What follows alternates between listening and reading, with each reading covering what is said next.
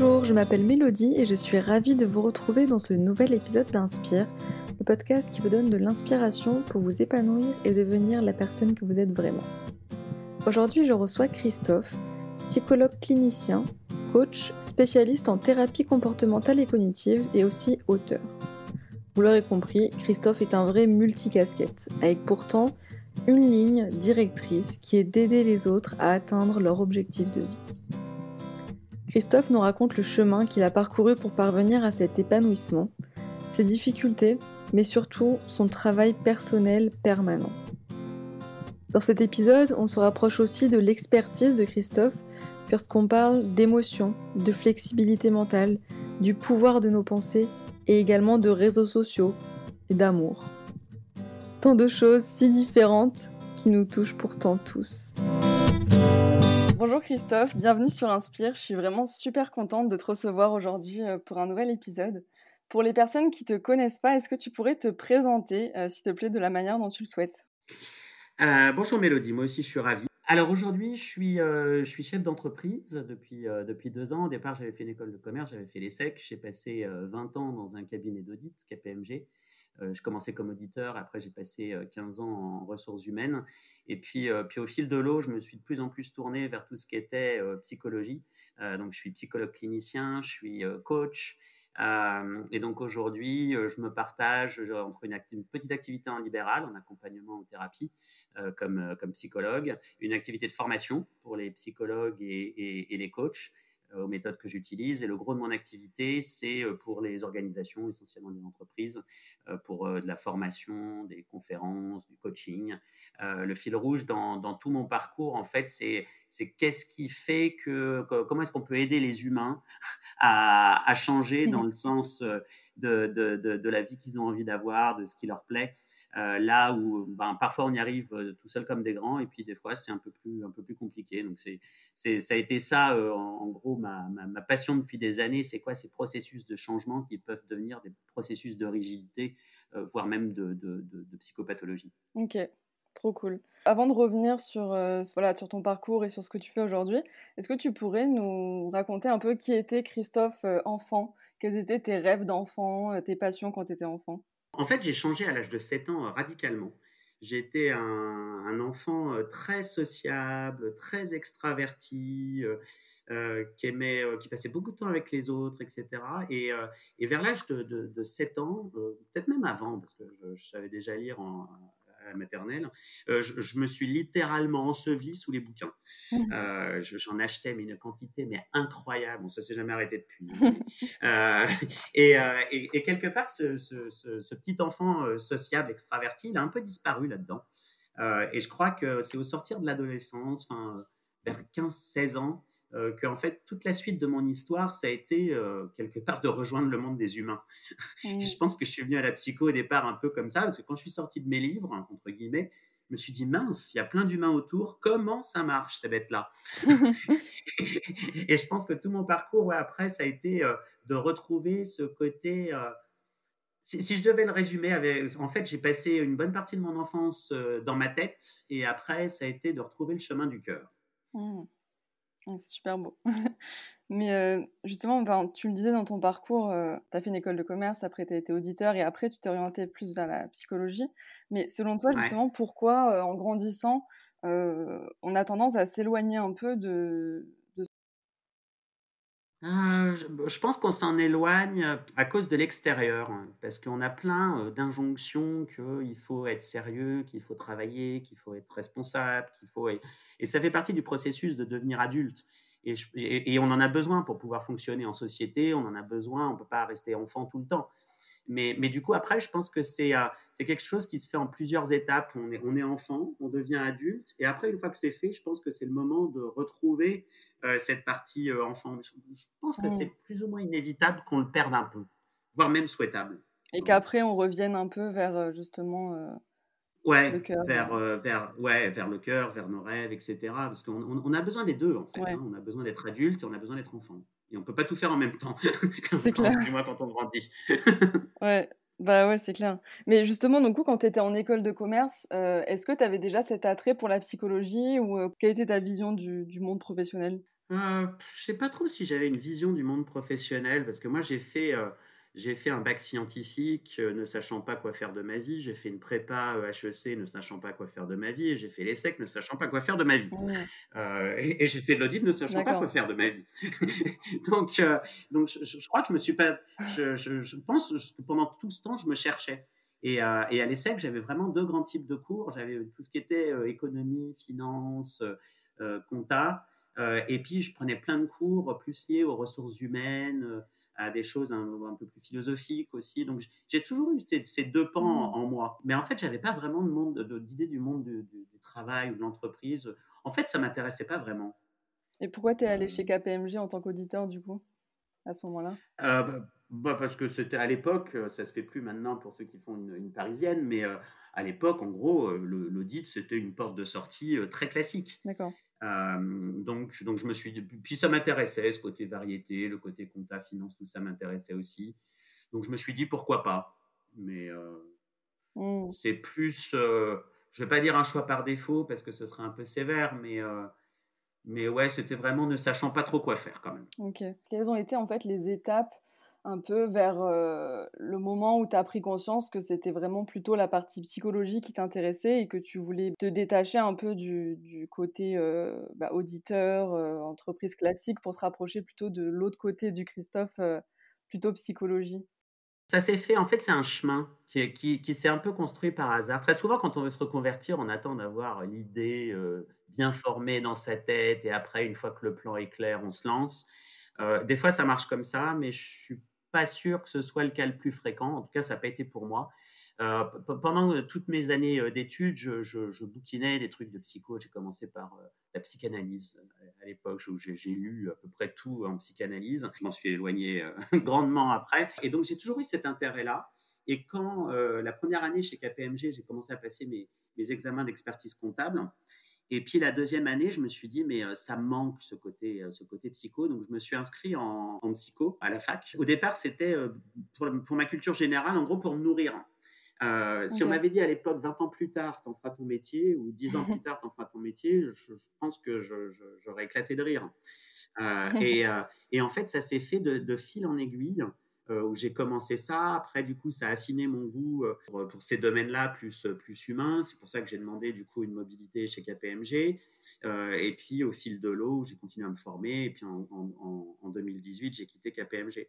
Donc, pour moi, ça a vraiment été de lancer la machine en sachant pas trop où ça allait m'emmener, en n'ayant pas d'idée arrêtée. Et puis, les deux grands changements, quand je suis passé de, finalement du domaine plus financier à RH et ensuite pour quitter KPMG, il y a vraiment eu quelque chose à l'intérieur de moi, mais quelque chose d'assez euh, viscéral en fait, euh, qui, euh, qui disait c'est ça qu'il faut que tu fasses et c'est maintenant. Mmh. Ça a été ouais, quelque chose de très viscéral et pas de, rationnel, pas de.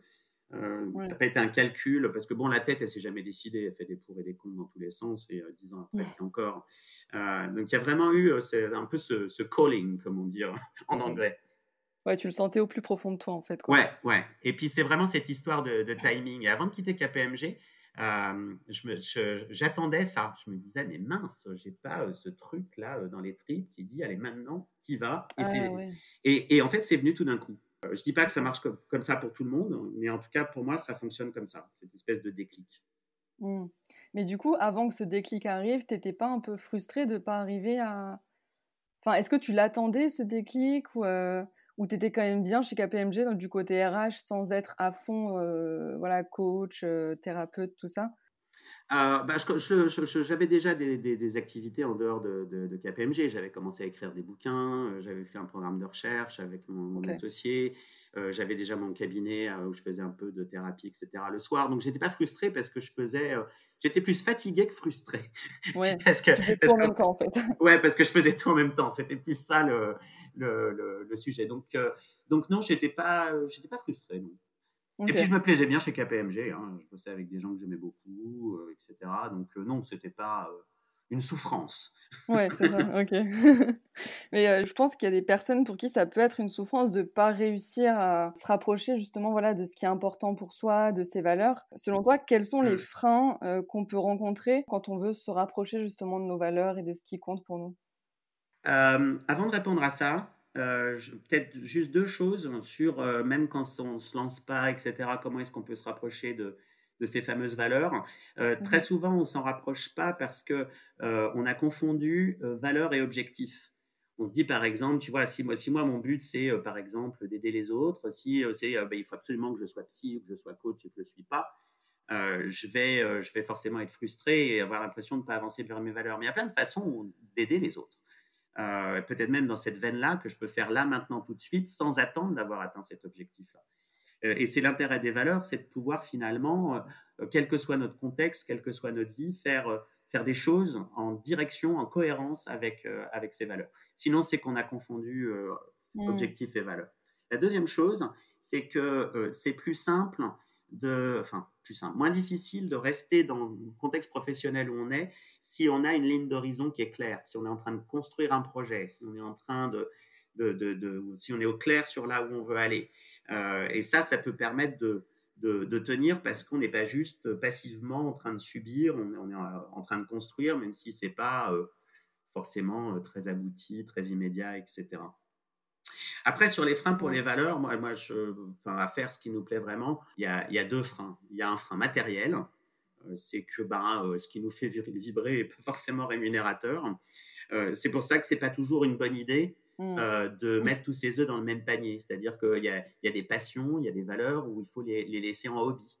Euh, si, si, jamais, on, enfin, si jamais ça ne paye pas, en gros. Hein. Et le deuxième frein, à mon sens, c'est la peur. Changer est pour beaucoup d'entre nous une source d'inconfort. On va se demander, mais si ça marche pas, et si je me trompe, etc. Et, ça, ça empêche pour, pour, pour beaucoup d'entre nous de, euh, de, de, nous lancer. C'est pour ça que on pense souvent au changement vers, euh, par exemple, pour aller vers davantage de valeur, comme des espèces de virages à 180 degrés euh, ou à 90 degrés, alors que, ben, enfin, moi, ce que j'ai fait, j'ai fait par petites touches. Euh, avant de, faire mon virage à 90 degrés, j'avais étudié, j'avais lu, j'avais écrit des bouquins, etc. Donc, on n'est pas obligé de faire la révolution. on, peut, on peut faire changer la trajectoire petit à petit dès à présent super intéressant, mais tu nous as donné un cours à l'EDEC et tu nous avais beaucoup parlé des émotions. Et justement, parmi donc la peur et d'autres émotions, selon toi, quel est le rôle des émotions justement face à nos valeurs? Est-ce qu'on est contraint de subir ces émotions ou comment on peut coordonner les deux? En fait, nos émotions, c'est le, reflet de ce qui fait battre notre cœur. Euh, parce qu'on peut être, on est touché que par ce qui compte. Donc ça veut dire que dès qu'il y a émotion, la plupart du temps, il y a une valeur derrière, euh, et inversement. Très souvent, dès qu'on va avancer vers nos valeurs, euh, il va y avoir une sorte de, il y a souvent de la peur parce que c'est une zone de danger. Comme c'est important pour nous, ben, il y a le risque d'échouer, il y a le risque qu'on soit déçu, il y a le risque que ça ne se passe pas comme prévu. Et donc très souvent, la, peur, pour reprendre juste cette émotion-là, n'est pas le signal d'un danger au sens physique du terme, c'est au contraire le signe qu'on est en train d'avancer dans la bonne direction. Si on n'avançait pas dans la bonne direction, il n'y aurait pas besoin d'avoir peur, on serait juste indifférent. Euh, donc, pour moi, c'est pas de subir ces émotions euh, au sens serrer les dents. Euh, pour moi, c'est vraiment les accueillir comme étant finalement le, simplement le, le, reflet d'un cœur qui bat. quoi. Mm. C'est pas parce que c'est pas toujours agréable que c'est quelque chose de néfaste, que c'est quelque chose de dangereux, etc. Ça fait partie du voyage, quoi. Les bonnes comme les mauvaises. Ok. Mm. Ouais, je vois. Et euh, du coup, pour revenir un peu sur ce que tu fais euh, bah, concrètement dans la vie, dans ton parcours, tu as quand même eu beaucoup de casquettes euh, simultanément. voilà, comme tu disais tout à l'heure, tu travailles chez KPMG, en même temps, tu as fait la formation en psychologie, après, tu as commencé la psychologie, tu écrivais des livres aussi en même temps. Ça te demande quand même d'être concentré sur des choses quand même assez différentes dans ton quotidien. Mmh. Qu'est-ce que t'apporte justement ces différentes casquettes un peu? Bah, moi, je, moi, je suis quelqu'un qui a toujours aimé la variété, de, de m'intéresser à plein de sujets, etc. Donc ça me, ça me, ça me convient plutôt, plutôt bien. après, la difficulté que je rencontre, c'est que ce n'est pas du tout les mêmes types d'énergie. Euh, quand je suis en train de faire euh, ma compta pour ma boîte, qu'après il faut passer à un patient, qu'après il faut se mettre en mode création pour une formation qui va arriver, mmh. euh, puis après en mode développement commercial, tout ça c'est des, états d'esprit et des énergies très différents. Et, c'est vraiment de passer de, de l'un à l'autre que, que, je trouve euh, parfois, parfois difficile et en tout cas fatigant. Et comment tu fais du coup pour gérer ces, ces transitions? Pour garder de l'énergie, réussir à te reconcentrer euh? Euh, je, me, je, je, me crée des, des, des, sas entre les deux et dès que je peux, je, je rassemble sur une même journée les types d'activités. Ce n'est pas toujours possible. Mais en tout cas, c'est au moins sur de. J'évite le, le, le, les allers-retours ou le panachage, passer de l'un à l'autre, puis à l'autre, puis à l'autre. donc, en gros, dans une journée, j'essaye d'avoir une euh, maximum deux activités différentes. Je minimise les, les, les changements. Ouais. Parce qu'aujourd'hui, tu es, euh, euh, à ton compte sur toutes tes activités finalement. Ouais. Ok. Ouais, donc c'est vraiment toi qui gères ton temps comme tu l'entends finalement. Bon, il y a des clients quand même. Hein. donc, euh, mais, mais tu as raison. Hein. Enfin, après, il faut juste que je me coordonne avec mon associé. Effectivement, il y a des clients. Donc, ça veut dire que euh, tu ne peux pas faire complètement tout ce que tu veux quand tu veux. Mais c'est vrai que j'ai une énorme liberté, ça c'est sûr. Mmh. Par exemple, est-ce que tu pourrais nous raconter euh, bah, la différence entre. parce que voilà, tu dis que c'est des énergies différentes. Euh, par exemple, euh, concrètement, quel est le process, disons, euh, créatif quand tu écris un livre et à contrario, quelle est l'énergie que te demande une séance de coaching, par exemple? Alors, pour écrire un livre, ce que je fais en général, c'est que je commence par réfléchir au sujet. Je commence à, me poser dessus et puis après, je ne fais plus rien pendant des semaines, voire des mois. C'est-à-dire que moi, j'appelle ça la technique du pot-au-feu. Euh, tu as, euh, mis tous tes légumes dedans et tu laisses mijoter en fait. Donc, euh, donc ça mijote au fond de ma tête. Et, et, puis un beau jour, en général c'est le matin, je me réveille et j'ai le plan qui est dans ma tête. Le plan du bouquin. Et, et, je sais que si je force, si j'essaie de forcer ce processus-là, je vais me fatiguer pour un résultat qui de toute façon ne sera pas là. C'est en fait c'est ce qu'on appelle la phase d'incubation hein, dans le processus créatif. Hein où d'abord tu te mets mmh. dans le sujet, tu te nourris, tu te documentes, après tu laisses incuber, et puis à un moment donné, euh, euh, ça, ça, sort. Et pour que ça puisse sortir, il faut que tu ne sois pas euh, concentré dessus. Avec des, ce qu'on appelle les activités semi-automatiques, si on est sur un temps plus court. Mais quand c'est une commande, du coup, comment tu fais? C'est pareil. Parce que tu as, une contrainte. Ah, ok. Même avec la contrainte de temps, tu arrives quand même à laisser mijoter. Ouais, parce qu'en général, tu as quand même. Déjà, c'est pas parce que c'est une commande que tu as toujours un deadline. Euh, et, même quand on a un, on t'appelle pas euh, deux mois avant en disant au fait, il faut que tu me pondes un bouquin pendant 60 jours. Donc généralement, tu as du temps devant toi. Et, et après, euh, j'écris très vite. Donc donc c'est pas pas un problème. Ouais, finalement, le temps de la, de la maturation est le seul temps que, dont tu as vraiment besoin. Après, ça, ça, coule de manière assez naturelle. Quoi. oui, après, c'est sûr que ça demande du temps hein, d'écrire, mais, mais effectivement, c'est c'est largement rattrapé par ce truc de, maturation parce que comme ça, c'est déjà assez abouti dans ma tête quand ça, quand ça arrive. Euh, donc mm. ça m'évite le processus de je fais, je défais, je refais. L'écriture par elle-même est plus fluide. Euh, au contraire, quand tu crées des, tes séances de formation ou de coaching, quel est là le process euh, justement? Pour la formation, c'est à peu près le même processus parce que c'est de la création. Euh, après, pour mes séances de psy euh, ou, en tant que coach, en fait, en termes d'énergie, c'est vraiment très différent. Si je prends deux de, grandes activités que j'ai, l'activité de formation euh, ou de cours, c'est pareil, ou l'activité en individuel, thérapie, accompagnement, coaching, c'est vraiment des énergies très différentes parce que dans dans la formation, il y, a, il y, a, une énergie beaucoup plus haute, il y a un côté un peu plus euh, chaud, quoi. Hein, euh, c'est-à-dire, il faut, mmh. il faut, je ne vais pas dire il faut amuser, mais un peu si. Enfin, il faut, il faut transmettre de manière assez attrayante, assez ludique. ludique est peut-être un grand mot, mais enfin, en tout cas, quelque, quelque chose avec une énergie haute.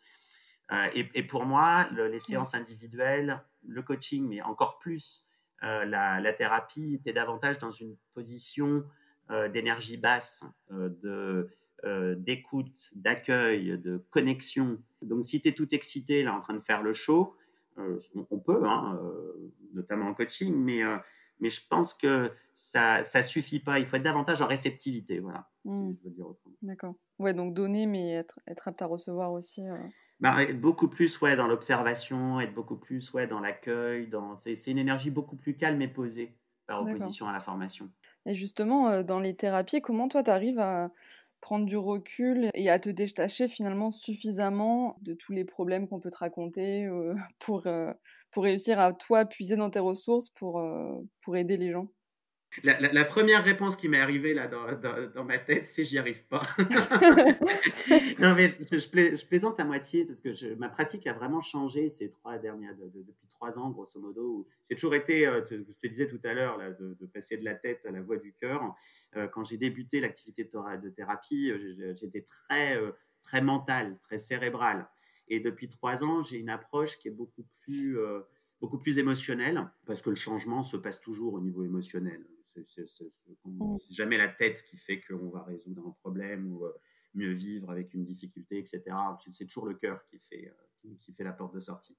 Mais du coup, quand on est sur quelque chose de beaucoup plus émotionnel, bah, il n'y a pas de mystère, tu morfles plus. Hein.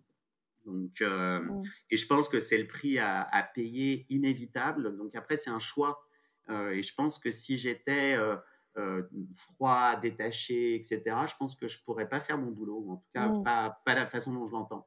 Donc je, pense que la première chose, c'est euh, d'accepter ça, euh, d'accepter d'être touché, d'accepter d'être avec, d'accepter de partager, parce que je pense que c'est aussi ça qui est le plus thérapeutique, c'est que les personnes puissent faire l'expérience de quelqu'un qui les voit pour de vrai, où elles peuvent être ouais, ce qu'elles sont, acceptées comme elles sont, mmh. avec une véritable connexion. Et pour certaines personnes, elles n'ont jamais connu ça. Mmh. Ouais, tu, leur donnes, tu leur donnes vraiment de l'empathie, en fait, euh, de la compassion. Quoi. Euh, je, vais même utiliser un gros mot, je pense que c'est donner de l'amour. Mmh. Pas au sens où on l'entend habituellement, etc. Mais je pense que fondamentalement, de toute façon, c'est la définition de l'amour, hein, c'est de donner sans espérer recevoir quelque chose en retour. Ouais. Donc, donc pour moi, les métiers d'accompagnement sont des métiers où, où on donne de l'amour, des métiers d'acte d'amour. Euh, euh, et, je pense que c'est ça qui rend euh, le côté. c'est pas du coup. oui, donc tu, vas te prendre des décharges d'émotions négatives, ça c'est évident. mais ça fait partie du job. Et si tu veux pas ça, il bah, faut faire un autre job. Et, et, et, puis ça, ce qui l'anoblit ou le rend, on va dire pas seulement douloureux, c'est le fait que c'est bah, au, service de quelque, de quelque chose, de valeur. Euh, mais par contre, ça nécessite, euh, moi, c'est ce que j'appelle des, des, sas de décontamination. Tu sais, comme, comme dans les, mmh. près de la radioactivité, là où tu as la douche. et, et, donc, ça veut dire qu'il faut avoir des. Euh, en tout cas, moi, j'ai des rituels pour un peu nettoyer tout ça. Ça peut être de prendre un bain, ça peut être de la méditation, ça peut être de faire une séance de sport, ça peut être de me poser. sur mon canapé ou sur mon lit, etc. Donc des choses qui permettent ouais, de, de, de prendre soin de moi. Quoi. Ouais, je vois. Et euh, du coup, tout ce que tu as appris sur, euh, voilà, sur les comportements humains, sur euh, les thérapies comportementales cognitives, en quoi toi ça t'a aidé bah, dans ta vie, dans ta vie personnelle, professionnelle? Parce qu'on on dit que les cordonniers sont les plus mal chaussés. Est-ce que ça marche aussi dans le développement personnel? Oui.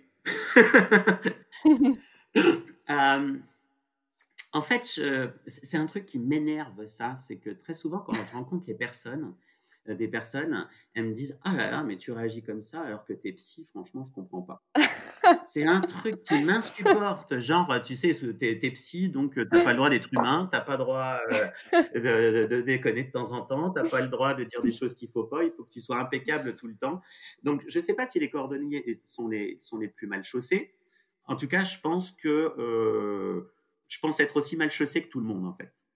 Euh, et, je, et, ce côté-là, que sous prétexte que, tu sais, c'est une métaphore. En, fait, c'est, euh, tu vois, moi, je suis sur ma montagne et toi, tu es sur ta montagne. Donc, il y a des choses que, de mon point de vue, je vais voir sur ta montagne que tu vois pas, mmh. et, vice versa. C'est-à-dire, on est tous, euh, nous les humains, dans le même bateau. Donc, ça me sert, c'est sûr. Il y a des choses que je connais que des gens connaissent pas. Est-ce que ça veut dire que du coup, je suis parfait, infaillible, etc.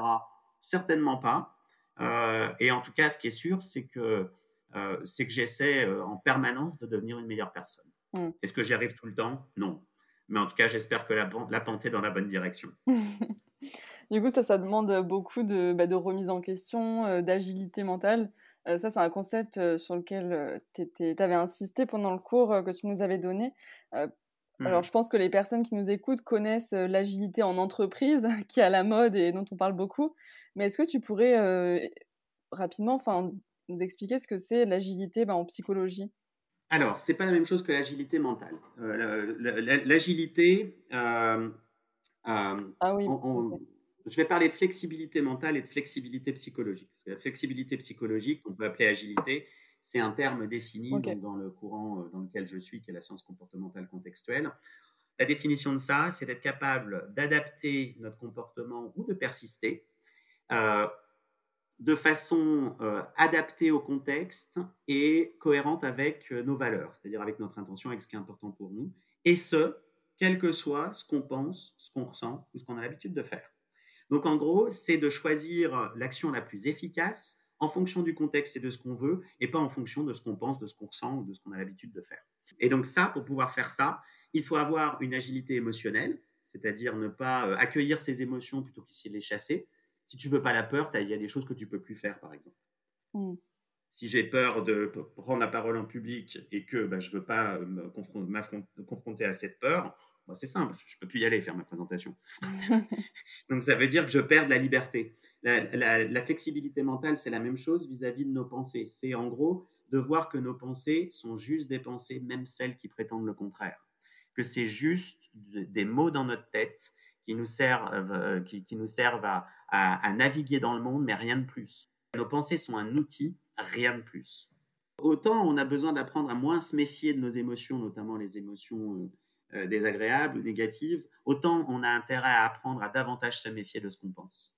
Euh, puisque très souvent, à, penser qu'on est dans le vrai, qu'on a raison, qu'on sait déjà, etc., généralement on va dans le mur et en tout cas on va, on, va s'enfermer. Mmh. Et comment on fait justement pour l'atteindre, cette flexibilité mentale? Quelque chose de simple, c'est euh, déjà de, garder ça en tête, que nos pensées sont juste des pensées. De, juste, quand euh, quelque chose nous, passe par la tête, on ne peut pas le faire en permanence, mais dans les situations où on est stressé, dans les situations où on est rigide ou bloqué, se dire, tiens, ma tête me raconte que, j'ai la pensée que, des choses qui vont permettre de mettre un tout petit peu de distance entre nous et ce qu'on pense. La deuxième chose, c'est de prendre l'habitude euh, de, en fait, c'est oublier un peu le qu'est-ce qui est vrai, qu'est-ce qui est faux, qui a tort, qui a raison, mais de, se poser la question, est-ce que ça m'aide de, me raconter ça? Est-ce que c'est utile? Est-ce que ça marche? Euh, Et si ça marche pas, si c'est pas utile, on peut laisser traîner ça dans un coin de notre tête, mais pas s'en préoccuper davantage. Donc, c'est deux, deux, exemples de techniques qu'on peut utiliser pour euh, faire preuve d'un peu plus de flexibilité. La deuxième technique, en gros, c'est euh, une question que je pose très régulièrement dans, mes coachings ou en, en thérapie, c'est, bon, est-ce que vous voulez avoir raison ou faire ce qui marche? Donc la flexibilité mentale, c'est euh, faire ce qui marche, même si ça implique d'avoir tort ou d'arrêter de vouloir avoir raison. C'est pas facile, mais. Non, c'est pas facile et c'est un travail de le travail de toute une vie parce que est euh, notre mode de fonctionnement en termes de pensée, c'est d'être, euh, comme on dit, ce qu'on appelle en, fusion avec ses pensées, c'est-à-dire, en, gros, les pensées, c'est comme un poisson qui est un poisson rouge, tu sais, qui est dans son bocal, qui est dans l'eau. Et eh ben, à la fin, il mmh. sait plus qu'il est dans l'eau. Euh, donc nous, c'est en permanence ça, on vit dans un monde de pensée, on vit avec nos pensées, donc on est comme le poisson dans l'eau. Et puis de temps en temps, le poisson, il fait un petit saut en dehors de l'eau, et là, il dit Ah, il y a de l'eau. et ben, la flexibilité mentale, c'est ça, c'est ces quelques moments où on va se mettre de côté pour dire Ah non, ça c'est une pensée, franchement, à mettre pas. Et hop, on va retomber après dans notre mode de fonctionnement euh, normal. Euh, ce, qui est, ce, qui est, utile, hein, si par exemple, tu arrives à un feu rouge et puis tu, te, tu, te dis, ah, c'est rouge. Tu dis, ah, non, c'est juste une pensée. Boum, tu vas prendre un accident. Tu as besoin d'être en fusion avec tes pensées dans la, plupart des actes de la vie quotidienne. On a besoin de, de, de, prendre ce pas de côté dans les moments où on est coincé, dans les moments où on est stressé, dans les moments où on est mal. Parce que généralement, c'est qu'on est en fusion avec une pensée qui, qui, qui sert à rien, en. Et euh, tu parlais tout à l'heure du cliché un peu comme quoi, euh, parce que tu étais euh, psychologue, tu, réagissais d'une certaine manière alors que les gens attendaient d'autres réactions de ta part. Est-ce qu'il y a d'autres clichés un peu ou mythes comme ça que tu aimerais déconstruire sur, sur ton métier? Ouais, il y en a un autre. C'est c'est une autre chose qu'on me dit régulièrement quand je rencontre des gens. Ah, t'es psy, tu dois être en train de m'analyser. et donc ma réponse en général, euh, c'est euh, bah, je suis pas en train de bosser là. Hein. Mm. Les, les, bouchers passent pas leur week-end à décarcasser des bœufs pour se détendre. Ben, moi, c'est pareil. Là, je bosse pas. Euh, et puis la deuxième erreur, enfin, dans ma pratique, je pense que ma tête est mon pire ennemi. Si je commence à analyser, à machin, pendant que je suis en séance, je, je suis mort. C'est-à-dire que je sais que la séance va servir à rien. Ce qui compte, c'est la connexion, d'être avec, d'essayer de comprendre du mieux que tu peux ce que ça fait d'être dans les baskets de la personne, etc. Parce que de toute façon, au bout d'un moment, au début, tu es obligé de décortiquer, de savoir ce que tu vas faire, etc. Mais au bout d'un moment, ça devient automatique en quelque sorte. Parce que tu as l'expérience, donc tu as l'expertise, entre guillemets, donc ça devient euh, assez, euh, ouais, assez automatique. Mmh. Ce, côté analyse, euh, c'est peut-être vrai pour un certain nombre de psy, mais je pense que c'est vraiment l'analyse, les, théories, etc. Il y a un temps pour ça, mais c'est pas pendant, pas, pendant la séance. Il y a d'autres choses qui sont beaucoup plus fortes que ça et qui sont de l'ordre de la connexion. Ah oui, il y a un truc qui, que, que je, ne supporte pas les modes il, y a, il y a, des, des, sortes de vérités comme ça il y a des, qui, sortent. Ça va être ma prochaine chronique qui va sortir la semaine prochaine d'ailleurs sur mayapijob.fr. Euh, il y a un, truc qu'on entend beaucoup en ce moment, c'est il faut en gros oublier nos points faibles et se concentrer sur nos forces. Euh, et euh, les, les, règles absolues comme ça me laissent toujours extrêmement sceptique. Euh, et, dans ma chronique, je, je, la commence en disant imagine si euh, quand tu avais un an, euh, tu essaies de te mettre debout et puis tu es, tombé par terre, si tes parents étaient venus en disant hop, hop, hop qu'est-ce que tu fais là? Concentre-toi plutôt sur tes forces, perfectionne ta marche à quatre pattes. Toutes les forces ont commencé par des faiblesses. Euh, et, et, euh, et euh, puis, par ailleurs, si par exemple tu fais un job que tu adores et puis qu'il te manque, tu as une de tes faiblesses, que j'en sais rien, moi, l'organisation par exemple, bah, tu auras peut-être envie de développer ce point faible parce que tu en as besoin pour faire un job que tu adores par ailleurs. donc d'évacuer ces, ces, faiblesses, ça, à mon avis, c'est une, une, erreur. Euh, mmh. C'est pas toujours souhaitable. On peut se découvrir des forces derrière. Euh, ce qu'on appelle des faiblesses n'en sont pas toujours. C'est euh, euh, ma chronique qui vient de repasser repasser sur les réseaux sociaux sur l'hypersensibilité, par exemple. Mmh. Tu es, hypersensible, la plupart du temps, tu es empathique. Euh, tu n'es pas rigoureux, bah, la plupart du temps, ça veut dire que tu es adaptable. donc après, on peut toujours regarder le, les choses comme une faiblesse, mais on peut les regarder de l'autre côté. Et je pense que c'est vraiment une histoire d'état d'esprit qui est important. Mmh. Si, euh, parce que souvent, on va travailler sur nos points faibles avec un état d'esprit un peu lourd, un peu, euh, un peu honteux, un peu à, un peu à la dure, quoi. Euh, si on y va dans un esprit de croissance, de j'ai envie de, de, devenir une meilleure personne, de grandir, d'apprendre, etc., ça n'a plus d'importance que ce soit un point faible ou une force. Ouais. C'est l'énergie dans laquelle tu le fais qui est, qui est importante.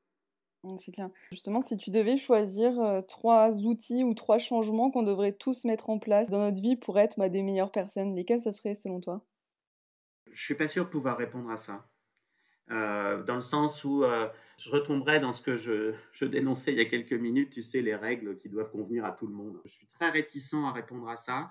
ce qui me vient spontanément, c'est que tous les jours, on est quelque chose pour la tête, pour le cœur et pour le corps. C'est-à-dire que tous les jours, on apprenne quelque chose, que tous les jours, on, fasse quelque chose avec le cœur, de, l'ordre de la générosité, ça peut être de la gratitude aussi. Et puis, euh, quelque chose pour le corps, mm. ça peut être du sport, ça peut être euh, du yoga, j'en sais rien. Enfin, que tous les jours, on ait quelque chose euh, là-dessus. Donc, ça pour notre écologie personnelle. Et après, sur le côté social ou plus relationnel, je trouve qu'on manque beaucoup en ce moment d'ouverture aux autres. Quand je, quand je lis les réactions sur les réseaux sociaux, euh, même à ce que je publie moi, où euh, tu, peux te faire traiter tous les noms parce que quelqu'un est juste pas d'accord avec toi ou pense autrement, ça me laisse très perplexe. Euh, je me dis, mais en gros, aujourd'hui, c'est si tu penses pas comme moi, tu es un ennemi à, exterminer, quoi.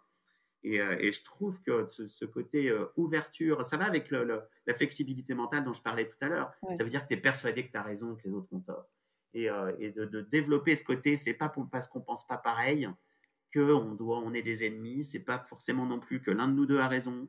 Euh, donc c'est un peu plus d'ouverture sur le plan mental et un peu plus d'émotions douces.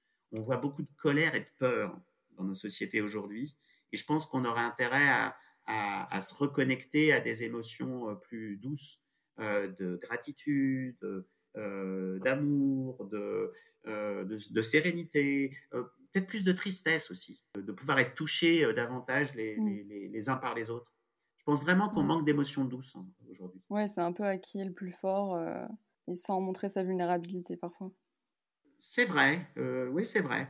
Mais c'est aussi parce que euh, tout joue sur les. Si on regarde les réseaux sociaux, moi je suis persuadé que dans, dans 10 ans, on, se rendra compte que les réseaux sociaux ont, fait beaucoup plus de mal que de bien à plein de niveaux. Euh, mais bon, trop tard, ils ne vont pas disparaître. Et ce qui marche, que ce soit les réseaux sociaux, les médias, etc., ça joue sur les peurs, sur les, les émotions qui sont les plus facilement déclenchables. La peur et la colère sont les plus facilement déclenchables. Mmh. Les, autres émotions, type gratitude, euh, type, euh, enfin, euh, plein d'autres émotions plus, plus douces, demandent un effort, demandent un effort conscient notamment. donc, donc tout est fait dans nos environnements pour que pour que pour que ouais, ce soit pas le meilleur de nous-mêmes qui soit stimulé. On va dire ça comme ça. Mmh. Et pourquoi tu penses justement que que dans des années, voilà, on se, on se rendra compte que les réseaux sociaux ont fait plus de mal que de bien bah Parce que je pense que ça, pour, euh, on, a, on commence à faire des études euh, là-dessus, notamment sur, euh, sur, Facebook, parce que c'est le plus ancien. ça augmente le fait de se comparer les uns avec les autres, qui est une source de détresse psychologique. Tu vois tout le monde en train de s'éclater pendant que toi, tu es en train de te morfondre dans ton lit. C'est sûr, les autres, ils ne se prennent pas en photo pour Instagram au fin, fond de leur lit. donc, il y a beaucoup de comparaisons sociales. il y a beaucoup de discours de haine. il y a, il y a as, beaucoup de. Aujourd'hui, du coup, maintenant, tout le monde donne son avis et on est du coup dans une culture d'opinion. Euh, en gros, maintenant, c'est sous prétexte que tu as un avis, tu dois être écouté. Ben euh, non, euh, si tu mm. commences déjà par savoir de quoi tu parles, après on discutera. Et, je trouve qu'il y a quelque chose là-dedans de, de, que tout le monde donne son avis, même en n'y connaissant rien, qu'il y ait cette espèce de déferlement de haine, de commentaires rarement positifs. Je, pense qu'il y a plein de, de, travers aux, réseaux sociaux euh, qu'aujourd'hui, euh, en tant qu'être humain, en fait, c'est tout le problème de, je pense, de, tout le défi de nos sociétés aujourd'hui, c'est qu'on a une capacité d'innovation, notamment technologique, qui est absolument incroyable, sauf qu'on engendre des monstres. Parce qu'on est, on est capable de les créer, mais après, on n'est pas capable de les gérer au quotidien. Euh, donc, on n'est pas capable d'avoir une utilisation, euh, pour beaucoup d'entre nous, hein, une utilisation on va dire, euh, raisonnée, euh, saine de, de, tous les mmh outils concrets, que ce soit les smartphones, que ce soit les réseaux sociaux ou autres. C'est clair. Et je trouve que ça nous impacte aussi sur, euh, le, sur nos comportements en dehors des réseaux sociaux, justement, parce que bah, à force de, de, communiquer seulement en texto, parfois on a plus de difficultés à communiquer en vrai, il y a certaines choses qu'on a plus de facilité à dire, bah, comme tu disais, la haine euh, les messages euh, haineux, euh, ça mmh. en vrai, enfin dans, dans, la vraie vie, c'est plus rare de voir quelqu'un qui vient te voir et qui te dit c'est vraiment trop nul ce que tu fais quoi. Mais ouais, mais oui, oui oui complètement. C'est ça, ça, ça, ça, fait perdre en, qualité de relation. Et par ailleurs, ça rend possible des choses où quand tu es en relation pour de vrai, tu ne ferais jamais ça. comme tu le dis. Mmh. Et du coup, est-ce que tu aurais des ressources euh, Bon, là, tu as écrit euh, peut-être un de tes livres que tu voudrais, euh, ou plusieurs, enfin, les livres que tu pourrais recommander, que tu penses pourraient vraiment voilà, aider des auditeurs qui aimeraient en savoir plus sur ce que tu fais, ou d'autres livres qui, toi, t'ont aidé. voilà, est-ce que, est que tu pourrais nous conseiller des livres? Comme tu es un, grand, un grand lecteur, comme tu nous le disais au début. Dans le courant que, dans lequel je suis, là, euh, Acte et la science comportementale contextuelle, il y a un petit bouquin qui est très bien qui s'appelle Le piège du bonheur, euh, pour justement aller davantage vers ses valeurs et puis bah, arrêter de vouloir être euh, happy happy tout le temps, si c'est à, la mode. et après, dans, dans, mes bouquins, bah, il y a le petit dernier, Soft Skills, qui donne pas mal de pistes pour développer sa flexibilité mentale, son intelligence émotionnelle, son empathie, ses capacités d'observation, etc. Euh, donc ça permet d'avoir un certain nombre de... Et c'est très pratique, donc ça permet d'avoir un certain nombre de techniques euh, sur des sujets dont, dont on a discuté aujourd'hui. Ok, et, euh, et où est-ce qu'on peut retrouver tes livres, toi? Je ne sais pas si le dernier est encore en vente dans, dans, les librairies, parce que ça tourne assez vite, mais en tout cas, on le trouve sur, en achat à distance, hein, sur Snack.com, sur Amazon. Ok, ça marche. Ok, top. J'ai une question un petit peu différente pour toi, enfin originale, j'espère. si tu pouvais dîner avec trois personnes, mortes ou vivantes, qui ce serait et pourquoi? C'est le nom là qui me passe tout de suite en tête. le premier, c'est Donald Trump. Mmh. ce type me fascine. C'est, il a un mode de fonctionnement qui est tellement hallucinant que ouais, j'aimerais bien dîner avec pour voir pour de vrai. Parce que chaque fois, je suis, je suis scotché dès qu'il ouvre la bouche. Donc, ouais, je serais, je, serais, je serais, très curieux. Euh, je pense que ça m'amuserait beaucoup. Euh, ou peut-être pas d'ailleurs. Mm. Je pense qu'il me gonflerait au bout d'un quart d'heure. Mais bon. Euh, donc, le premier, ouais. serait Donald Trump. Mais là, du coup, comme objet clinique, tu vois. Oui, c'est ça. une deuxième personne avec qui j'aimerais. Je ne sais pas si c'est un nom, mais j'aimerais. J'aimerais bien rencontrer des personnes parmi les plus grands euh, mystiques, euh, ceux qui ont, ouais, travaillé sur tout ce qui est expérience mystique, des grands sages, etc. Je ne saurais pas trouver un nom en particulier, mais ça aussi, c'est quelque chose qui me fascine. Euh, donc, mais, mais j'ai pas de nom en particulier, je pense à personne et je pense pas en connaître. Donc, mais, mais quelqu'un, ouais, okay. parmi les grands mystiques. et puis une troisième personne. J'aimerais bien faire une bouffe avec Bouddha.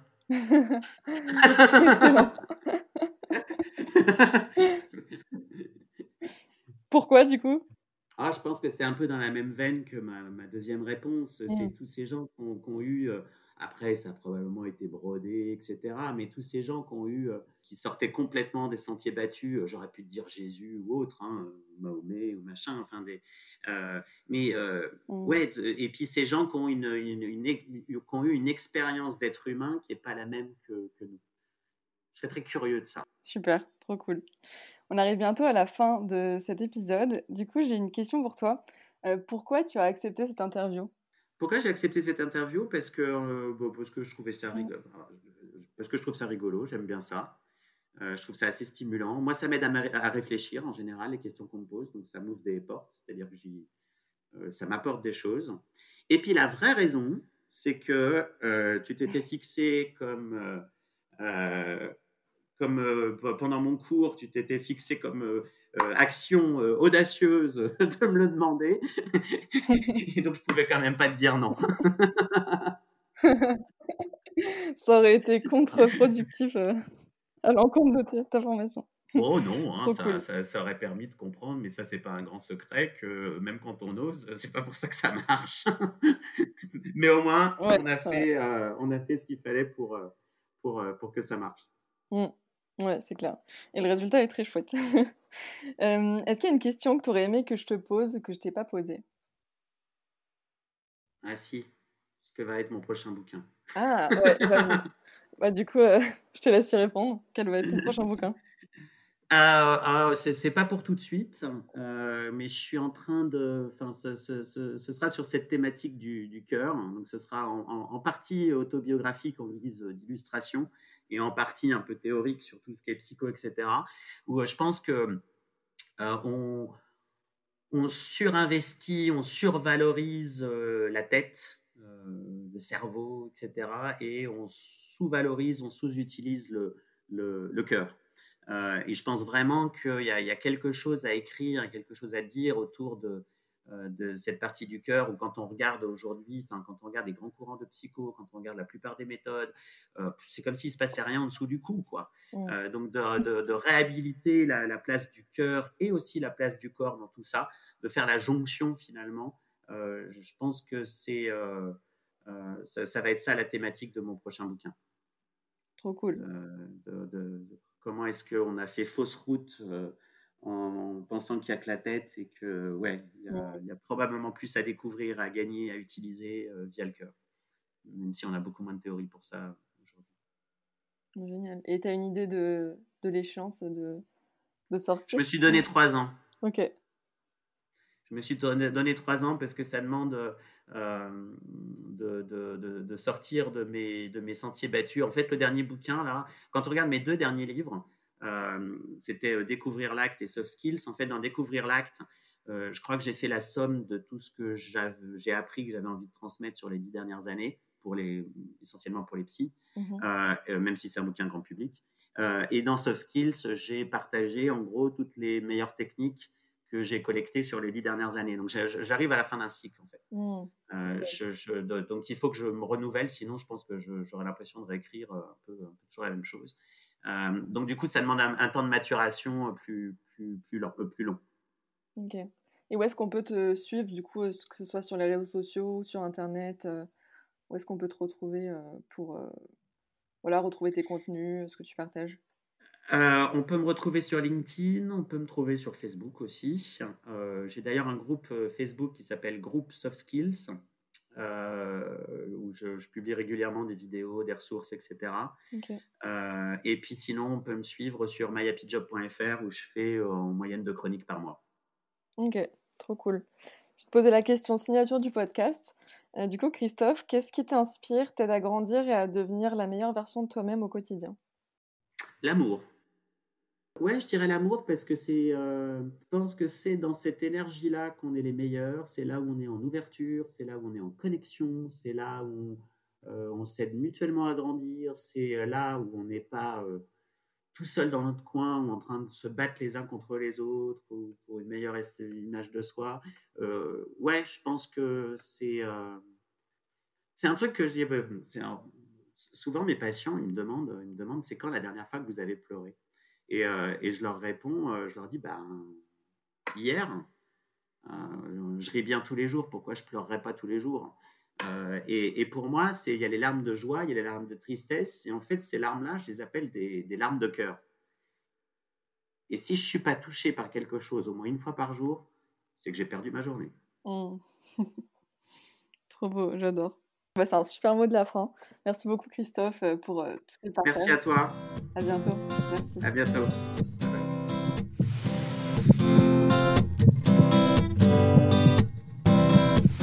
Merci beaucoup si vous avez écouté cet épisode jusqu'au bout. J'espère qu'il vous a plu et que vous avez passé un bon moment. Si c'est le cas, vous pouvez le partager à un ou une amie qui pourrait inspirer. Puis n'hésitez pas à vous abonner sur votre plateforme d'écoute préférée pour ne louper aucun épisode. C'est gratuit et puis ça aide vraiment le podcast à se développer. Alors à très vite pour de nouvelles inspirations.